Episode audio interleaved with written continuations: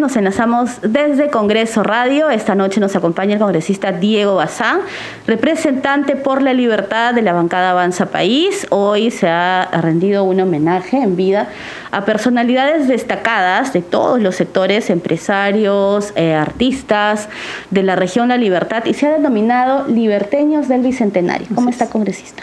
Bueno, muchísimas gracias, Perla María, es un honor estar con ustedes. Como lo has mencionado, el día de hoy ha sido un honor para nosotros en el Congreso de la República recibir a estos 20 liberteños que representan la esencia de nuestra región, de ser trujillanos. Eh, lo hemos organizado en conjunto con la tercera vicepresidencia a cargo de la congresista Patricia Chirinos y nos ha acompañado la congresista Norma Yarro junto al congresista William Zapata, vocero de nuestro, eh, nuestro eh, partido, nuestra bancada Avanza País. hemos invitado a personalidades eh, del mundo del deporte, la ciencia, la cultura, el turismo, el empresariado, que son dignos representantes y merecedores de este reconocimiento, ser un liberteño del Bicentenario que saca adelante una mejor región, por supuesto. Congresista, ¿cómo está? Buenas noches. Le saluda Marian Jauregui. Sobre la inseguridad en la libertad, usted está muy pendiente de esta problemática social. ¿Qué nos podría decir al respecto? De repente, las respuestas que ha conseguido a través eh, de su despacho con las autoridades.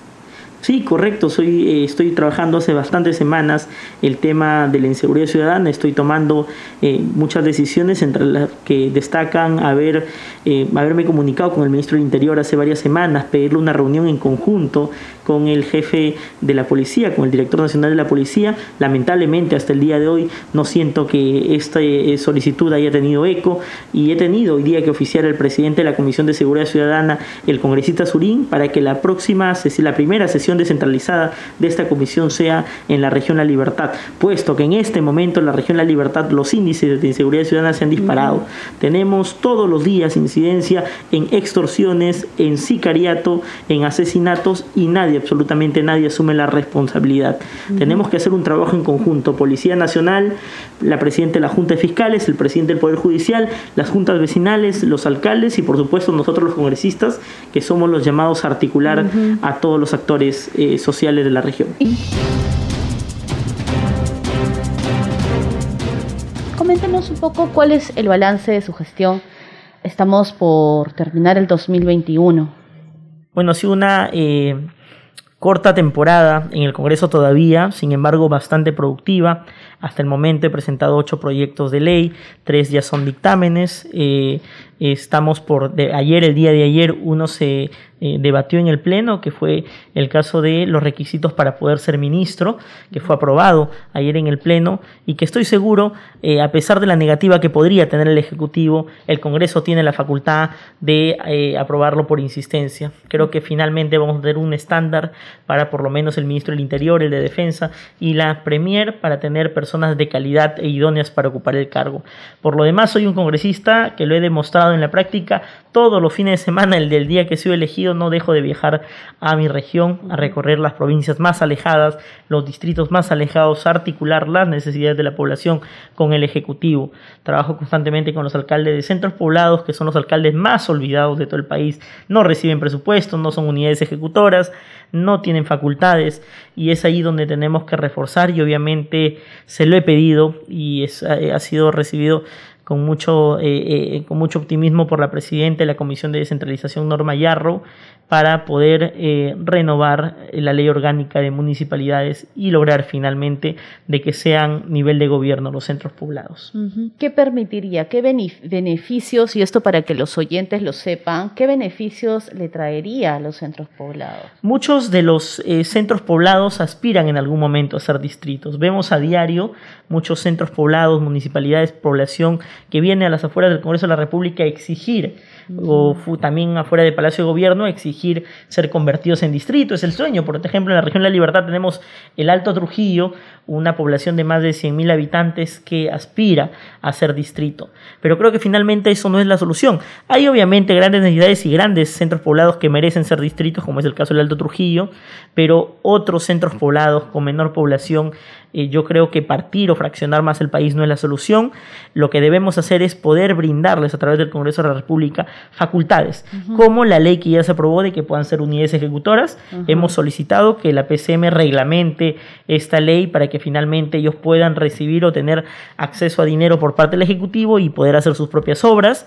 En ese sentido, también debemos brindarle otras facultades como las municipalidades distritales para que ellos puedan cobrar finalmente sus arbitrios, su limpieza pública, se hace cargo de su seguridad ciudadana. En este caso, veo gente con mucha voluntad y lo que finalmente también sería un sueño es que exista una partida real por parte del Ejecutivo directo para los centros poblados sin necesidad de condicionar la voluntad de los alcaldes distritales o provinciales que muchas veces le niegan a estos alcaldes de centros poblados la posibilidad de tener ingresos para que puedan hacer pequeñas obras que impactarían directamente en la población, obras que serían hechas por los vecinos, mano de obra de los vecinos, materiales de las ferreterías eh, de los vecinos y que obviamente generaríamos y aportaríamos para el desarrollo de la patria. Pasa por descentralizar el presupuesto público que recientemente fue aprobado, por cierto, en el, en el Congreso. Por supuesto, considero que la descentralización del presupuesto es importante, pero siempre y cuando con el acompañamiento correcto.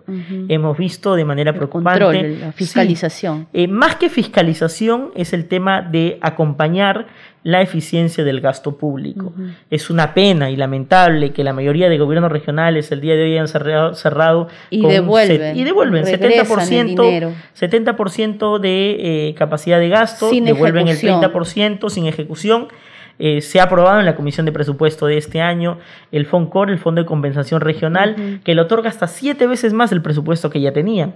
Entonces es real que van a tener más dinero los gobiernos regionales este año, pero lo que también es real que sin un acompañamiento efectivo por parte del Ministerio de Economía y Finanzas no se va a poder gastar este dinero exactamente. Entonces el problema no es dinero, el problema es hacer eficiente el gasto. Por ejemplo, el Ejecutivo y para muestra un botón, la mayoría de ministerios no ha gastado más, eh, recibieron el gobierno en agosto con 50% de ejecución de gasto y nos han dejado con un 60%. 10% en cinco meses es la verdad una vergüenza. ¿Cuál es el ministerio que menos ha...? El, probablemente el, el, Ministerio de Salud con el Instituto Nacional de Salud en época de pandemia o el Ministerio de Trabajo con programas como Trabaja Perú, 59% de ejecución de gasto, Provías Nacional, Provías Descentralizado, 59% de gasto.